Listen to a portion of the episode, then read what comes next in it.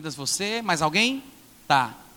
Você também, né? Tá ótimo. Sejam bem-vindos, viu, gente?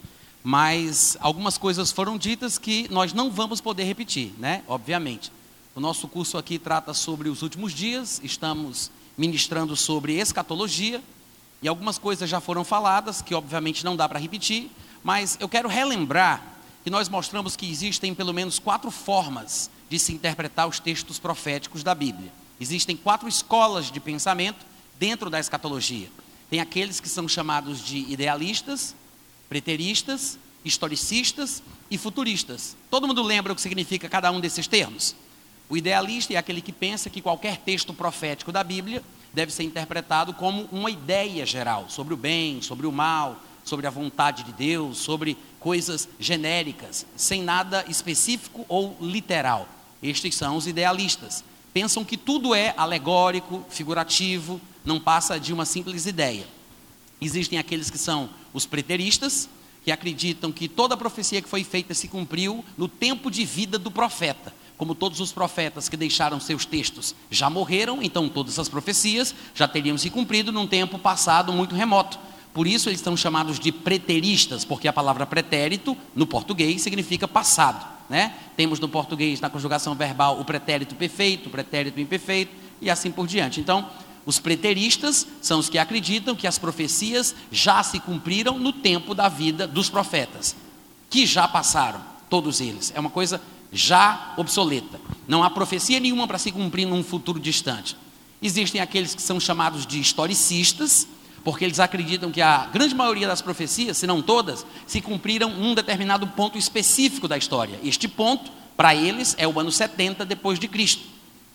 Acreditam que ali aconteceu a tribulação, o anticristo se manifestou, Jesus já veio, o que tinha que acontecer, aconteceu ali no ano 70, neste ponto da história. Por isso eles são chamados de historicistas. E há a forma de interpretar as profecias da Bíblia que é a escola de pensamento futurista, que é a escola que eu defendo, a escola da qual eu faço parte, é assim que eu interpreto os textos proféticos da Bíblia. O futurista acredita que a grande, a grande maioria dos textos proféticos vão se cumprir no momento ainda futuro, ou seja, nós estamos ainda por ver o cumprimento da maior parte das profecias bíblicas. Todo mundo entendeu? Além disso, eu falei para vocês que existem alguns pontos doutrinários cruciais na escatologia que dividem as pessoas, porque cada um tem uma opinião diferente a respeito daquele ponto, aquele ponto importante, aquilo que é crucial. Uma das doutrinas cruciais que divide grupos de pensamentos diferentes é o milênio. E eu disse para vocês que em relação ao milênio existem três formas de se pensar: tem o amilenismo, tem o pós-milenismo e tem o pré-milenismo. E eu disse, vou repetir, nós não podemos confundir pré-milenismo com pré-tribulacionismo. A divisão da tribulação, ou a, as divisões do arrebatamento em relação à tribulação, a gente vai estudar daqui a pouco. Mas amilenismo, pós-milenismo e pré-milenismo diz respeito ao tempo da vinda de Cristo em relação ao milênio, e não o tempo do arrebatamento em relação à tribulação. Os amilenistas são aqueles que dizem que não existem milênio. No caso da construção da palavra amilenismo, o ai é uma partícula de negação, então amilenismo pra, é, significa dizer que é uma ideia que defende que não existe esse negócio de milênio.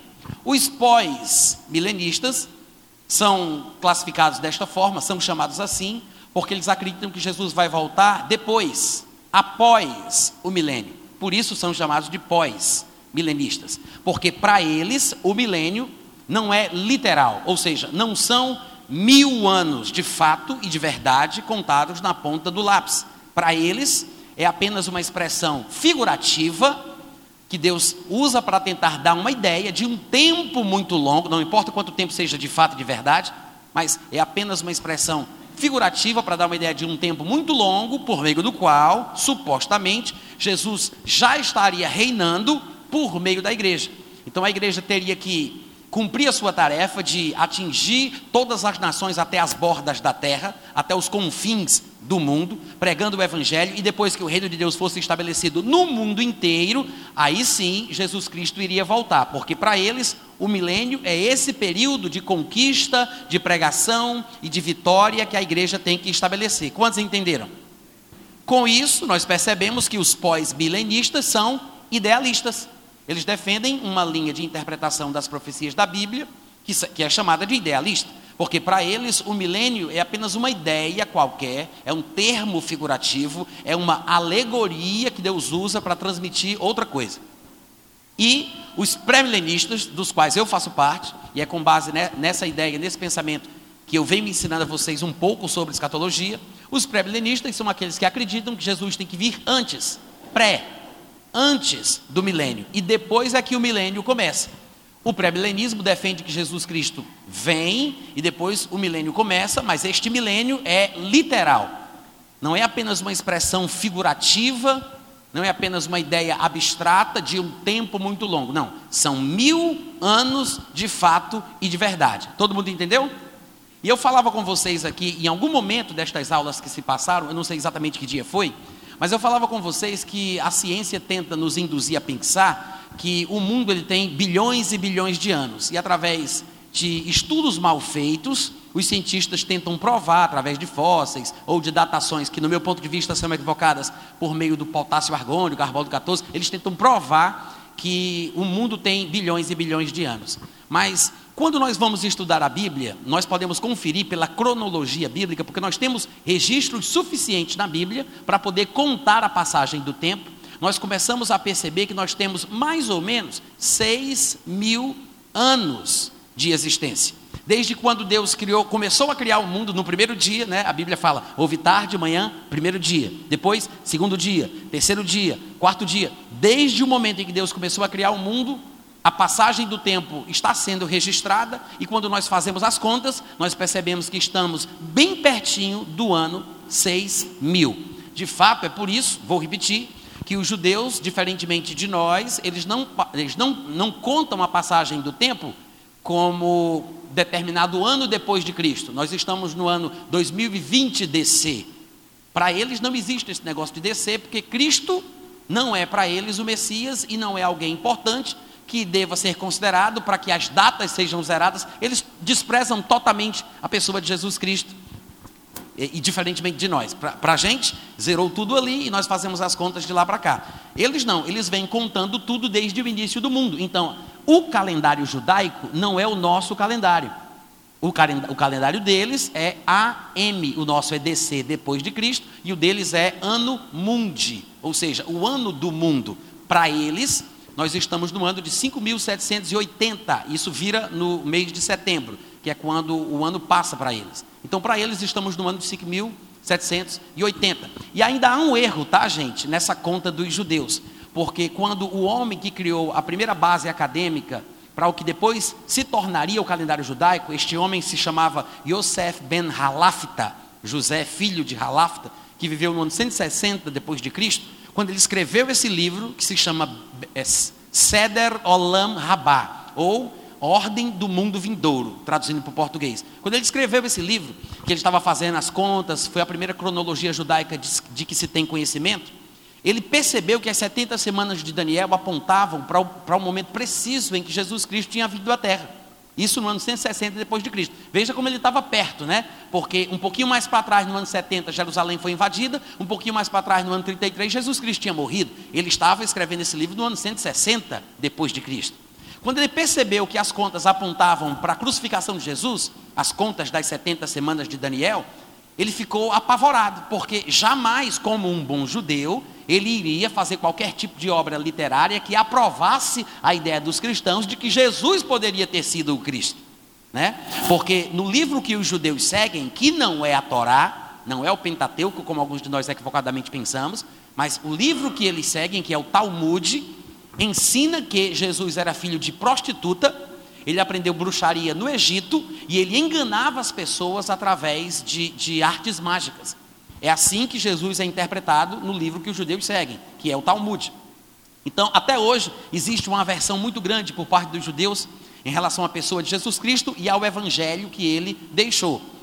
É bem capaz que amanhã, provavelmente amanhã, a gente fale bem mais sobre isso e eu mostre para vocês algumas interpretações de Apocalipse 13, 19, Apocalipse 13, 17, 18, que não são muito comuns de se ver por aí, tá? Amanhã a gente vai ter aula aqui, né?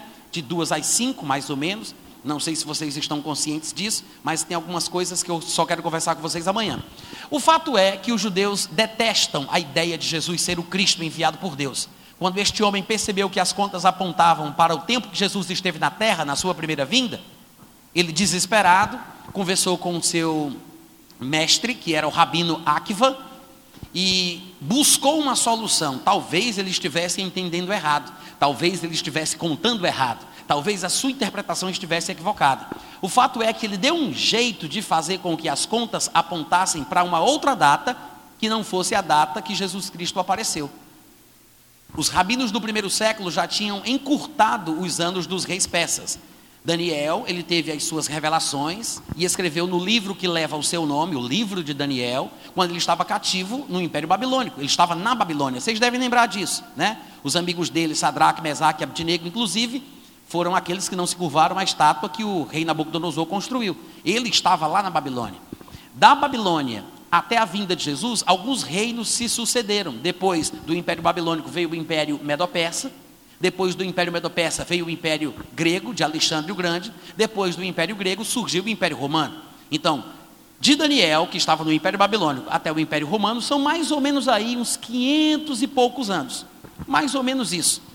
O fato é que no primeiro século os judeus já tinham encurtado a dinastia dos reis persas, Império Babilônico, Império Medo-Persa. Vários reis persas dominaram sobre o trono de Nabucodonosor, ou que tinha sido de Nabucodonosor. Então, uma das soluções que os judeus, os rabinos do primeiro século encontraram para tirar o foco de Jesus como o cumprimento das 70 semanas de Daniel foi encurtar o período destes reis. Deram lá um jeito, e depois, quando chegou na época de Yosef ben Halafta escrever o Seder Olam Rabbah, que serviu de base para o calendário judaico, ele deu mais uma torcidinha ali e tentou apontar a data do cumprimento das 70 semanas de Daniel para um homem que se chamava Simão que na cabeça do mestre de Yosef ben Halafta, o mestre, o rabino Akiva ou Akiva, Akiva, na cabeça desse mestre, esse Simão era o Messias. Inclusive, o rabino Akiva chamava Simão de Simão Bar Kokhba, que em português seria Simão, o filho da estrela.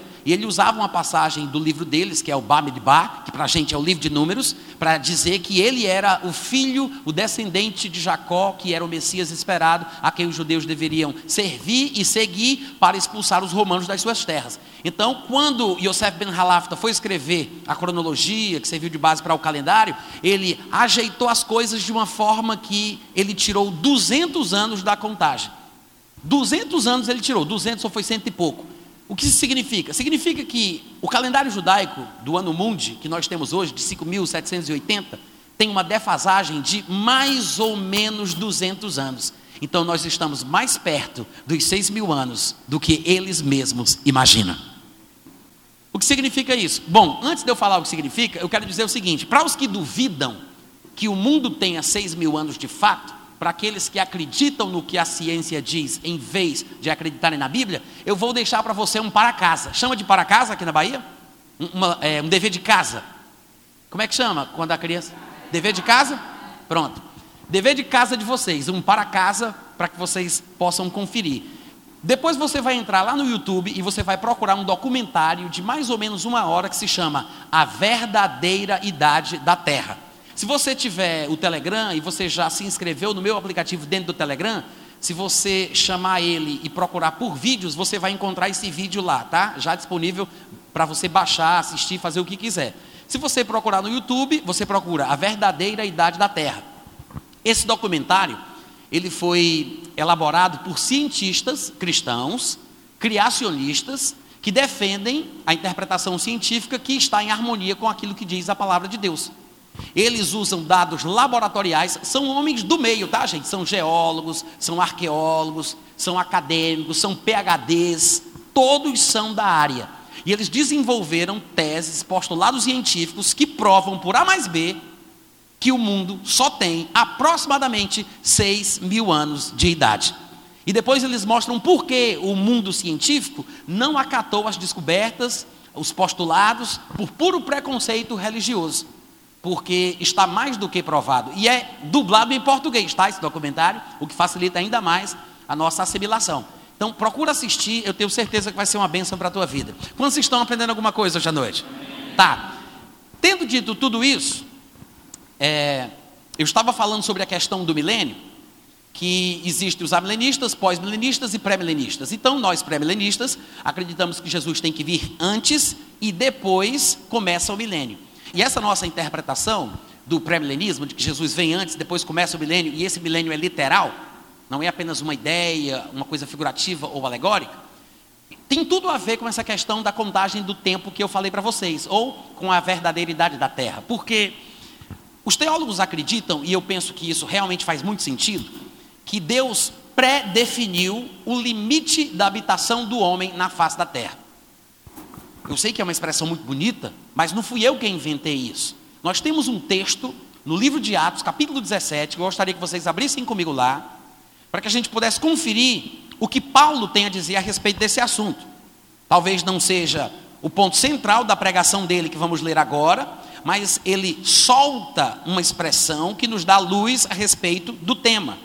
Atos, capítulo 17, é o capítulo que registra o, o momento em que Paulo estava em Atenas, que era a capital cultural do mundo antigo. E a Bíblia fala que ele, o seu espírito se revoltava em face à idolatria que se encontrava naquela cidade. Olha para mim, presta atenção, eu não disse o versículo ainda. Vamos ler todo mundo junto, hein? Olha essa covardia. Então a Bíblia diz que Paulo se, ficava nas praças discutindo com qualquer um que se apresentasse, até que alguém, o ouvindo falar, levou ele ao Areópago, onde se encontravam os filósofos epicureus e estoicos, para discutir sobre as novidades da vida. E isso porque ouviram Paulo pregando sobre Jesus e a ressurreição. Quando Jesus vai começar, quando Paulo vai começar a argumentar com eles dentro do Areópago sobre a mensagem que ele tinha a oferecer sobre o sentido da vida, e porque estávamos no mundo, quando ele queria falar sobre Jesus, sobre Deus e o Evangelho, ele usa uma inscrição pagã de dentro de um templo que ele havia lido. Ele disse: Passando eu pela vossa cidade, observando os objetos do vosso culto, percebi que vocês são acentuadamente religiosos e encontrei um altar do qual estava inscrito ao Deus desconhecido. Aí ele diz: Pois é, é precisamente a respeito deste Deus que eu vos anuncio. E no versículo 24 ele fala: O Deus que fez o mundo, e tudo o que nele existe, sendo ele Senhor do céu e da terra, não habita em santuário feitos por mãos humanas, nem é servido por mãos humanas como se de alguma coisa ele precisasse, pois ele mesmo é quem a todos, veja, não é apenas aos judeus, nem apenas aos predestinados, mas a todos ele dá vida, respiração e tudo mais. De um só, que é Adão, fez toda a raça humana para Presta bem atenção agora, essa é a frase que nos interessa. Ele diz: Fez toda a raça humana de um só homem para habitar sobre toda a face da terra, havendo fixado o tempo previamente estabelecido e o limite da sua habitação. Ô oh, glória! O que é que isso nos mostra? Que Deus estabeleceu tempos fixos. Ele estabeleceu, havendo fixado tempos previamente estabelecidos e os limites da habitação do homem na face da terra. Isso quer dizer o seguinte: tudo indica que os teólogos estão certos ao dizerem que Deus predefiniu o limite do tempo para a habitação do homem na face da terra.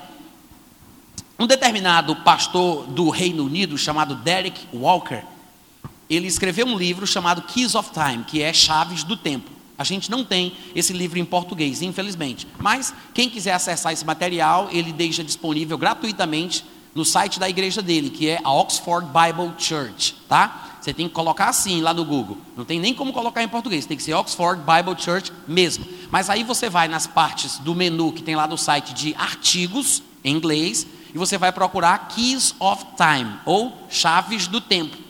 Aí você vai encontrar todo esse livro disponível de graça. Você pode pegar o conteúdo, se você fala inglês, se você lê inglês, você pode usufruir. Se você tiver muita curiosidade e for muito perseverante, você pode tentar traduzir no Google, né? Para ver algumas questões que são do teu interesse. O fato é que este homem escreveu esse livro E no livro ele fala o seguinte: que Deus é aquele que anuncia o fim desde o começo, como nós vimos no texto de Isaías, se eu não me engano, versículo 46. Mas ele diz: Deus é aquele que anuncia o fim desde o começo. E isso é muito mais do que pode parecer. Para ele, significa que Deus começou a anunciar o fim desde o livro de Gênesis. Ele fala que quando Deus disse que ele fez o mundo em seis dias e no sétimo ele descansou, e depois, quando ele abençoa e santifica o sábado, para ele, isto era uma anunciação profética do tempo limite da vida do homem na face da terra. Inclusive, quando Moisés vai instituir a lei, ele pega este sábado da semana da criação, porque a lei não existia ainda, mas na época da lei, ele institui a, a, a sacralidade do sábado, a santidade do sábado. Ele diz: seis dias trabalharás e no sétimo descansarás. Para Derek Walker, este pastor do Reino Unido, isso significa que Deus estava já contando antecipadamente aos homens que a humanidade teria na terra um tempo limite para buscar a Deus, se porventura tateando pudesse encontrar, se bem que Ele não está longe de cada um de nós, porque nele vivemos, nos movemos e existimos. Amém? Então, havia um tempo limite. Que limite seria esse? Um limite de seis mil anos, porque seis dias trabalharás e no sétimo descansarás, era uma figura profética de que o homem teria seis mil anos na face da terra. Porque um dia para Deus é como mil anos e mil anos é como um dia. E essa expressão, um dia para Deus é mil anos e mil anos é um dia, se encontram em apenas dois lugares da Bíblia. No Salmo 90, quando o salmista única e exclusivamente fala sobre a brevidade da vida e a passagem do tempo, é lá onde ele fala que tem gente que vive até os 80, quando o mundo é até os 90. É lá que ele fala que a nossa vida passa como um sopro. É lá que ele diz isso também. Se você quiser ler depois do Salmo 90, você vai ver que a, a temática do Salmo é sobre a passagem do tempo, sobre a brevidade da vida e o controle de Deus a respeito das coisas. E o segundo lugar onde aparece a passagem que diz um dia para Deus é como mil anos, mil anos como um dia, é 2 Pedro, capítulo 3. Para quem lembra, o capítulo 3 de 2 Pedro inteiro só fala da volta de Jesus. Amém, gente? Só fala da volta de Jesus. E ao falar da volta de Jesus, não por acaso, gente, eu acredito que não foi coincidência. Ao falar da volta de Jesus, Pedro, inspirado pelo Espírito Santo, cita o Salmo 90, dizendo que um dia para Deus é como mil anos e mil anos é como um dia. Sabe logo depois de que ele diz isso? Ele diz: porque tem povo aí fora, tem gente do mundo, tem escarnecedor que está zombando sobre a promessa da sua vinda. Alguns estão dizendo: cadê a promessa da sua vinda? Porque desde que o mundo começou as coisas continuam do mesmo jeito. Aí ele diz: mas eles se esquecem que para Deus um dia é como mil anos e mil anos é como um dia. Irmãos, é bem possível que a teoria do pastor Derek Walker de que o homem terá um tempo limite para habitar na face da terra, como Paulo disse em Atos capítulo 17, seja de fato seis mil anos. E o sétimo milênio é exatamente o reino milenar de Cristo nesta terra, que é representado profeticamente a todos os sábados, que é representado profeticamente a, toda semana pelos sábados, como está na lei judaica. Todos entenderam? Assim como o sábado semanal é um repouso para o judeu, é um descanso para o judeu, e isto anuncia profeticamente ao mundo de que no sétimo milênio uma coisa extraordinária acontecerá. Jesus Cristo vai voltar e vai estabelecer o seu reino milenar a partir de Jerusalém e regerá as nações com um cetro de ferro. A terra descansará e haverá paz. Então, é o sábado do Senhor, é o dia do Senhor, é o milênio do Senhor. Todo mundo entendeu? É por isso que é importante compreender que o mundo não tem bilhões e bilhões de anos, como supõe. É por isso que é interessante entender um pouco de cronologia bíblica, ver aquele documentário que eu sugeri para vocês, A Verdadeira Idade da Terra, que é um, tratado, é um postulado científico, né? que está lá no YouTube, tenho certeza que vocês vão adorar, porque isso nos prepara para responder qual é a razão da esperança que existe em nós. Alguns jovens que vão para a faculdade são questionados, são bombardeados, ficam sem respostas, sem saber o que dizer. Ah, se nós tivéssemos a sorte de ter alguém para nos orientar a respeito de que materiais nós devemos ler para que tenhamos a resposta na ponta da língua. Amém, gente? Graças a Deus, então, pelo Instituto Petras, né? Porque o que pudermos compartilhar da palavra de Deus, a gente vai compartilhar. Tá, então, gente, eu queria concluir essa questão do milênio dizendo isso, por isso eu fiz essa pequena, é, esse, esse, essa breve recapitulação, né, falando sobre o milênio, A gente começou a ler aqui na aula passada sobre Apocalipse capítulo 20, não foi isso que a gente fez? E eu queria que você abrisse comigo lá novamente para que a gente pudesse retomar de onde a gente parou, tá? Apocalipse capítulo 20. Diz no versículo 2 que o anjo segurou o dragão, a antiga serpente, que é o diabo, Satanás, e o prendeu por quanto tempo? Prendeu por quanto tempo? Mil anos, Mil anos significa o quê? Mil anos. Gente, deixa eu explicar uma coisa para vocês. Quando o texto bíblico fizer sentido, na primeira leitura que você fizer, não procure sentido no texto que você está lendo, porque ele já tem. Em casos como estes, a melhor forma de interpretar os textos da Bíblia é não interpretando. Alguém pode dizer um amém, pelo amor de Deus? Vocês entenderam? Se está claro, fez sentido, entendeu? Então não procura chifre em cabeça de cavalo.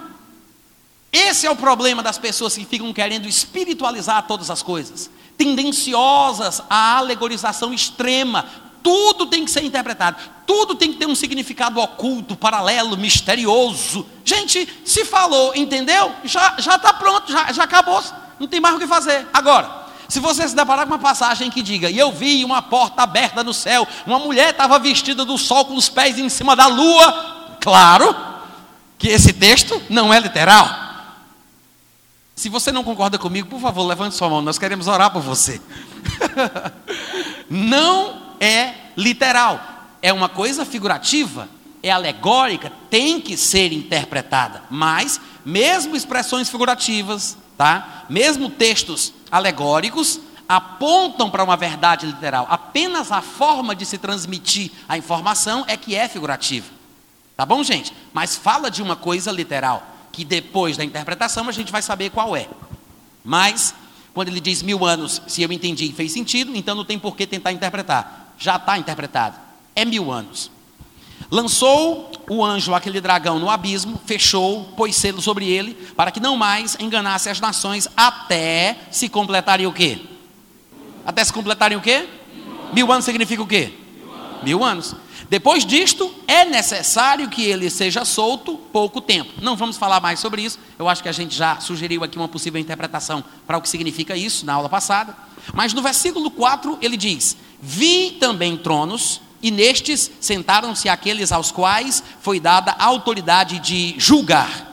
Vi ainda as almas dos decapitados por causa do testemunho de Jesus, bem como por causa da palavra de Deus, tantos quantos não adoraram a besta nem tampouco a sua imagem, e não receberam a marca na fronte e na mão, e viveram e reinaram, veja, não é viverão e reinarão, a conjugação está apontando para o passado e não para o futuro, ele diz: viveram e reinaram com Cristo durante mil anos. Amém, gente? Eu acho que a gente já falou bastante sobre o versículo 4. Eu poderia falar um pouco mais, mas eu vou correr, eu vou deixar isso para lá.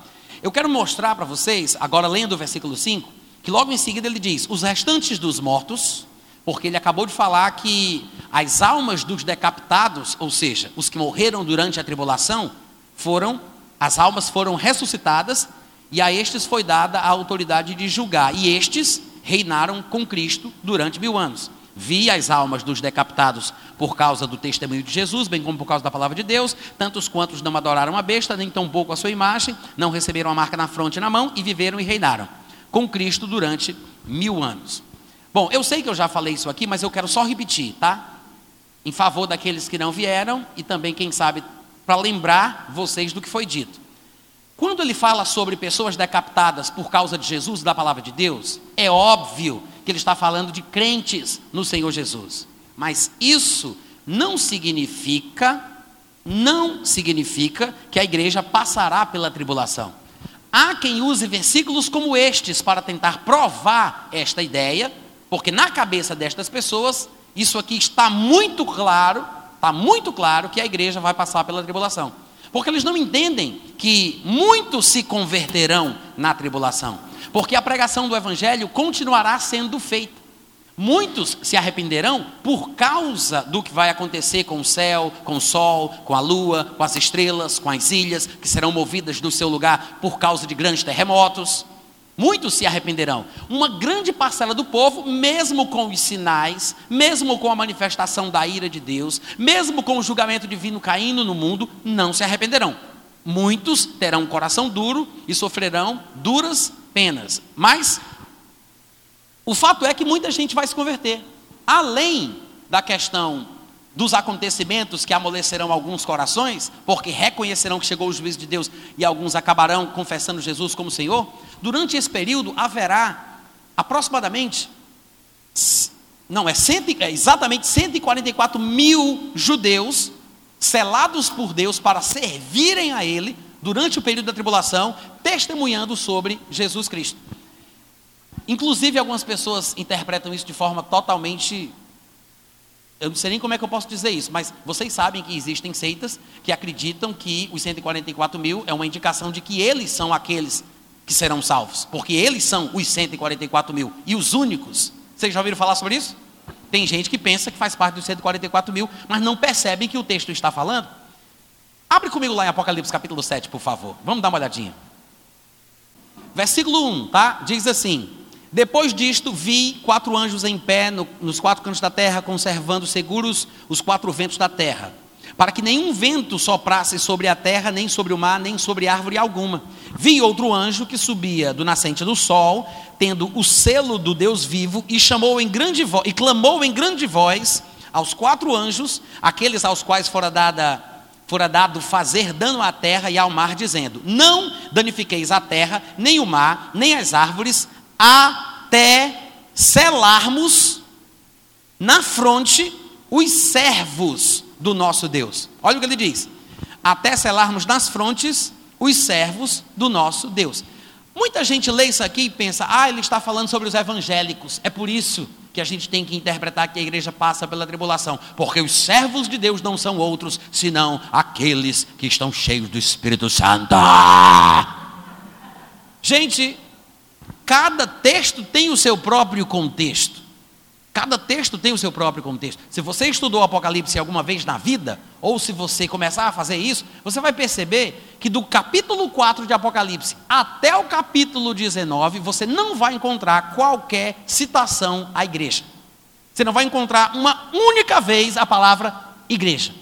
Volta a se falar da igreja de novo, lá no capítulo 19, porque ele começa a concluir o que ele tinha para entregar, e aí ele fala sobre a igreja, que é mencionada novamente. Mas do capítulo 4 até o capítulo 19, quando ele vai desenrolar a, a abertura dos sete selos, o toque das sete trombetas e o derramar das sete taças, que demonstram a ira de Deus sobre os judeus e sobre o mundo, a igreja não está presente. A igreja está massivamente presente nos primeiros três capítulos que ele fala, várias vezes a palavra igreja aparece. Jesus diz: escreve ao anjo da igreja tal, escreve ao anjo da igreja tal. Ele fala ali nos primeiros capítulos, mas logo em seguida, quando ele começa a falar sobre o período da tribulação, que é explicado com minúcia de detalhes do capítulo 4 até o 19, a igreja não é simplesmente citada. A expressão que substitui, que aparece recorrentemente é os que habitam sobre a face da terra e os habitantes da face da terra, e os habitantes da terra, a todos os que habitam sobre a face da terra. É a expressão que vai substituir.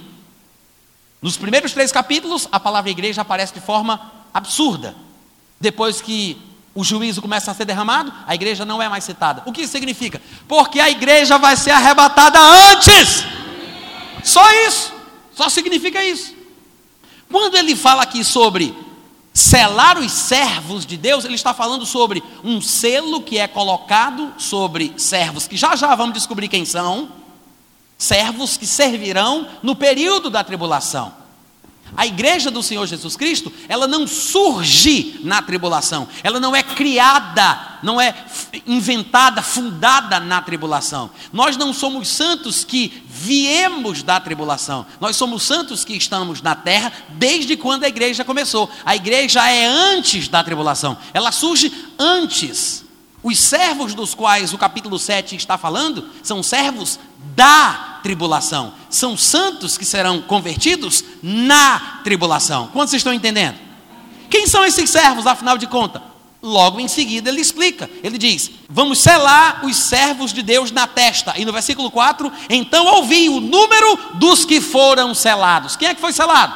Os servos que na tribulação servirão de alguma forma. E aí ele diz: Ouvi o número dos que foram selados, que era 144 mil presta atenção, de todas as tribos dos filhos de Israel. Diz amém, criatura. Amém. De onde é que são esses servos? Da onde é que são esses servos? De Israel. Servos de Israel, são judeus. Ele está falando especificamente de judeus. Ele não está falando da igreja, até porque a igreja não é o Israel de Deus, né? Como tem gente que pensa por aí.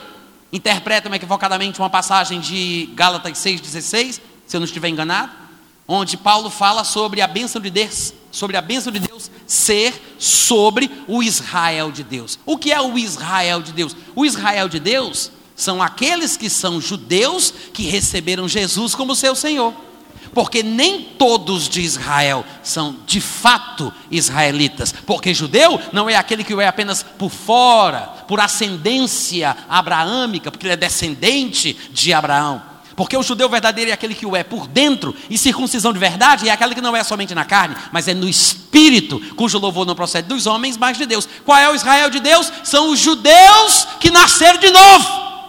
Esse é o Israel de Deus, não é a igreja. A igreja é formada por judeus e gentios. Quantos estão entendendo? A igreja é formada por judeus e gentios, mas a expressão Israel de Deus não é a igreja. O problema é que a falta de compreensão de que existem estes três povos distintos aos olhos de Deus, judeus, gentios e igreja, porque a igreja é formada pelos dois grupos. Mas se eu sou brasileiro, eu não sou judeu, a não ser, né, salvo, salvo algumas exceções aí, a não ser que eu seja descendente de judeu. Aí, por mais que eu seja brasileiro, eu continuo sendo judeu. Mas, por via de regra, a grande maioria dos brasileiros não são necessariamente judeus. Somos gentios. Tecnicamente falando, somos gentios. Eu sou um gentio convertido. Continuo sendo gentio, mas sou um gentio crente. O judeu, quando se converte, ele continua sendo judeu, mas agora é um judeu crente. Nós somos tão cristãos quanto eles são messiânicos. Amém, gente? Então são judeus e gentios que creram em Jesus que constituem a igreja. Mas são estes os três povos que existem aos olhos de Deus. Independente da nacionalidade ou da etnia, são estes três povos que a Bíblia define: judeus, gentios e igreja. Quando a Bíblia disser foram selados 144 mil homens que serão servos na tribulação das tribos de Israel, não precisa interpretar. Quantos entenderam?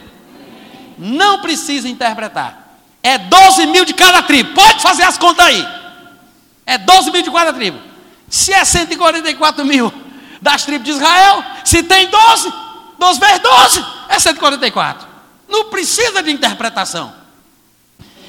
Eu vou ler para vocês aqui versículos salteados de Apocalipse 7, e a gente vai continuar. Eu quero só que você veja o seguinte: ele diz: 144 mil de todas as tribos, são 12, então vocês são 144 mil de todas, das 12, então 12 mil de cada tribo. No versículo 5, ele cita a tribo de Judá, e a tribo de Ruben, e a tribo de Gad. No versículo 6, ele cita a tribo de Aser, a tribo de Naphtali, ou Naphtali, e a tribo de Manassés. No versículo 7 ele cita a tribo de Simeão, a tribo de Levi e a tribo de Issacar. No versículo 8 ele cita a tribo de Zebulon, de José e de Benjamim. Conta aí para mim para ver se não é 12. Vamos ver se não é 12? Eu vou dizendo e vocês contam. Judá. Uma, vamos lá. Judá. Ruben. Gade. Aser. Naphtali. Manassés. Simeão. Levi. Issacar, Zebulon, José, Benjamim. Cadê o mistério? Cadê mistério, gente? Não tem mistério. É simples assim. Deus vai realizar uma obra específica com o povo de Israel no período da tribulação. 144 mil judeus, separados por Deus, escolhidos por Deus, ungidos ou selados, como a figura de linguagem usa aqui, ungidos, capacitados, preparados para fazer uma obra específica durante o período da tribulação, estarão falando sobre Jesus Cristo ao mundo. É por isso que, depois destas coisas, diz o versículo 9, olha aí, depois destas coisas, Porque há um trabalho a ser desenvolvido aqui, que é por isso que eles são chamados no versículo 3 de servos do nosso Deus, porque vão servir de uma forma muito específica durante esse período da tribulação. Depois deste serviço, deste trabalho, desta obra, depois destas coisas, o que é que acontece? Vi e eis grande multidão que ninguém podia contar, de todas as nações, tribos, povos e línguas. O que é isso aqui? Os judeus ganhando o povo do mundo para Jesus. Muitos se converterão na tribulação e eles testemunharão a verdade, porque eles se arrependerão. De fato, parece que Deus encerrou todos sob a desobediência para usar de misericórdia com todos. Assim como um dia fomos desobedientes e alcançamos misericórdia, hoje os judeus estão sendo desobedientes para que um dia recebam a misericórdia divina. Quando Jesus Cristo entrava em Jerusalém na, na semana da sua morte, ele chorou pela cidade. Ele disse: Jerusalém, a cidade que mata os profetas. Ele chorou por Jerusalém, ele lamentou pelos filhos de Jerusalém. E no final do seu discurso, neste momento de lamento, ele disse: Vocês só me verão da próxima vez se vocês disserem: Baruch Rabá Beshem Adonai. Bendito é aquele que vem em nome do Senhor. O que é que Jesus quis dizer com isso? No dia que vocês se arrependerem, no dia que vocês me confessarem como o Cristo, o escolhido, o enviado de Deus, neste dia vocês me conhecerão. Quando isso vai acontecer? Na tribulação. Os israelitas, como nação, só vão se converter na tribulação. Que aí eles se arrependem, confessam Jesus como Senhor, e quando eles fizerem isso, Jesus Cristo descerá do céu e com o sopro da sua boca matará o anticristo. Amém, gente? Mas veja que depois do serviço dos judeus ungidos para uma obra específica do período da tribulação, os povos das nações se converterão. E é interessante a gente observar a distinção que o capítulo 7 faz entre o primeiro grupo e o segundo grupo. A primeira metade do capítulo 7 e a segunda metade do capítulo 7. Porque na primeira porção, que vai até o versículo 8, ele fala especificamente de judeus, de 144 mil homens selados das tribos de Israel. E do versículo 9 em diante, ele vai falar de quê? Das nações, tribos, povos e línguas, ou seja, multidões de pessoas das nações gentílicas. Tá claro ou não tá? Hein, gente? Tá muito claro isso. Ele está falando não da igreja, mas ele está falando de santos da tribulação. Primeiro, os judeus que são separados para fazer uma obra, e depois dos que creem na obra que foi feita e também creem no mesmo Jesus que estes judeus passaram a acreditar. É por isso que um pouco mais na frente, quando chega no versículo 13, ainda no capítulo 7, diz que um dos anciãos tomou a palavra dizendo: Estes que se vestem de vestiduras brancas, quem são e de onde vêm? No versículo 14, João fala: Respondi-lhe, meu senhor, sei não, é tu que sabe. Então ele me disse: São estes os que vêm da grande tribulação. Lavaram suas vestiduras e as alvejaram no sangue do Cordeiro. Ele não está falando da igreja, ele está falando de santos que vêm da tribulação. Se, presta bem atenção, como pensam alguns pós-tribulacionistas, se isso está falando que a igreja vai ter que comer o pão que o diabo amassou, se ela vai ter que passar pela tribulação e sofrer parcialmente o derramamento da ira e do juízo de Deus? Então, a igreja não poderia ser chamada de santos que vêm da tribulação, porque a igreja já estava santificada em Cristo Jesus antes do começo da tribulação. Então, não são santos da tribulação, mas são santos de antes da tribulação, porque a igreja é anterior à tribulação. Não faria sentido o anjo dizer, são santos que vêm da tribulação. Ele está falando de santos que se converteram na tribulação. Quantos entendem a diferença? Estes são santos da tribulação e não os santos da igreja que viveram antes da tribulação. Se a igreja tivesse entrado na tribulação e esta multidão de vestes brancas fosse a igreja, como pensam alguns, ele não deveria ter falado desta forma. São santos da tribulação. Ele deveria ter dito: são os santos que estavam na terra antes da tribulação. Quantos estão entendendo? Amém? Um pequeno intervalo, só um minuto, daqui a pouco a gente continua, tá?